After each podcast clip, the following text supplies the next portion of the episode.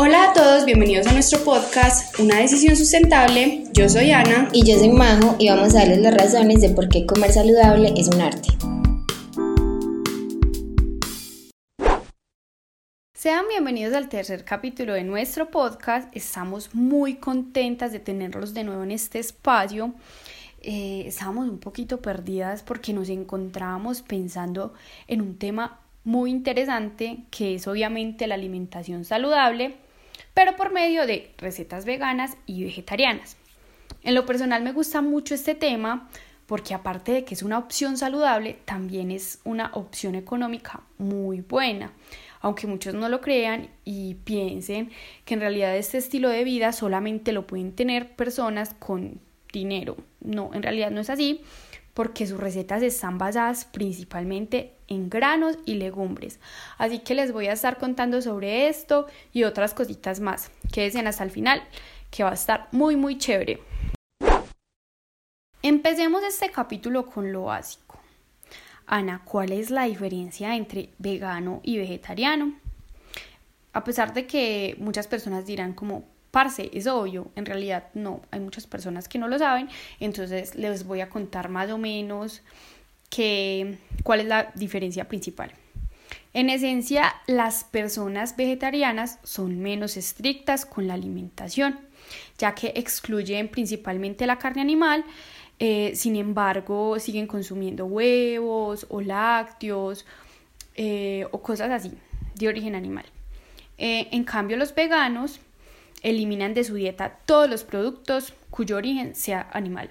Esto incluye los quesos, los huevos, los yogures e incluso los eh, jabones, las prendas de vestir, básicamente todo lo que venga de origen animal.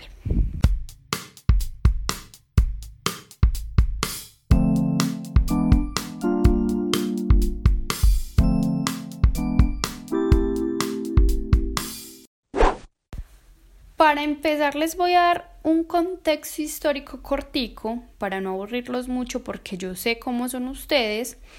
Y es que en realidad el veganismo fue definido como filosofía a principios de 1944 por la Sociedad Vegana, en inglés The Vegan Society, para los que no son bilingües como yo, que fue fundada por Donald Watson, un hombre que junto a su esposa pensaban el veganismo como el principio de la emancipación de los animales de la explotación por el hombre.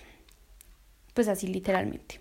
Sin embargo, tenemos antepasados que ya eran vegetarianos como Pitágoras, que era un filósofo que hasta el día de hoy recordamos, el cual evitaba a toda costa la carne animal y más si era de animales maltratados.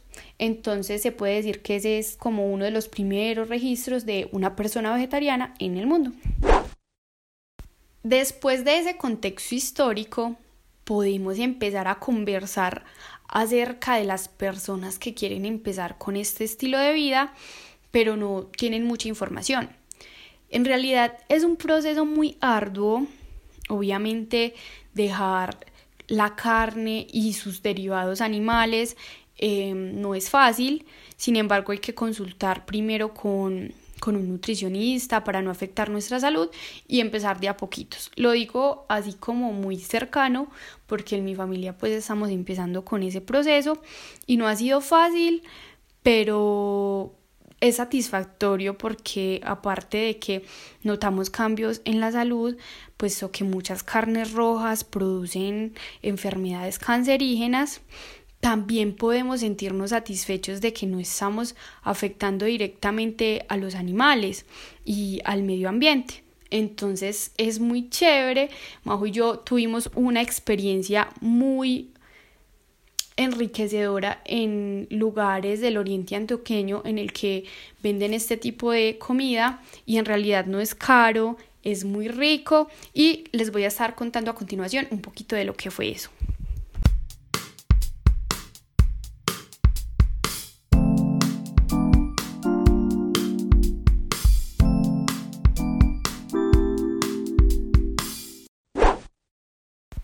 Hay una problemática que todos recalcan a la hora de volverse veganos o vegetarianos y es parce. ¿Yo qué voy a hacer cuando salga a comer con mi familia, con mis amigos? Vea, Le voy a explicar. Majo y yo estuvimos el fin de semana en un restaurante ubicado en La Ceja que se llama Beggy, más exactamente ubicado en el Mall de La Ceja. Su inauguración fue hace siete meses y en realidad lo recomendamos con los ojos cerrados.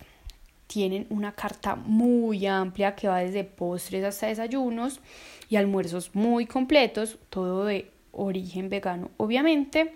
Y es una de las opciones para mi gente de la ceja o los que vayan a pasear a este municipio.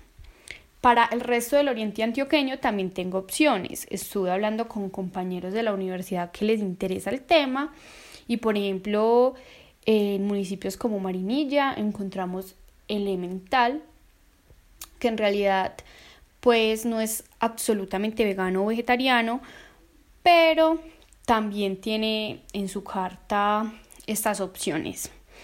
Eh, en Río Negro encontramos Río Verde, que también es vegano. En el Peñol también tenemos opciones veganas. Les quedo debiendo el datico, pero entonces para que vayan pillando que en realidad ya hay muchas opciones y salir a pueblear siendo vegano ya no es difícil. O sea, ya en realidad hay muchas personas que tienen este estilo de vida, por lo tanto las, las industrias, las empresas se ven en la necesidad de crear estas opciones. Entonces ya saben, no hay excusa. Si tienen alguna duda, lo podemos conversar en otro capítulo. Y no quedo muy atenta a sus comentarios. Nos vemos en el próximo capítulo. Me encantó hablar de este tema con ustedes. Tal vez le podemos dar un poquito de profundidad más adelante, pero la idea era como comentarles el asunto. Muchas gracias por escucharnos y nos vemos en el próximo capítulo.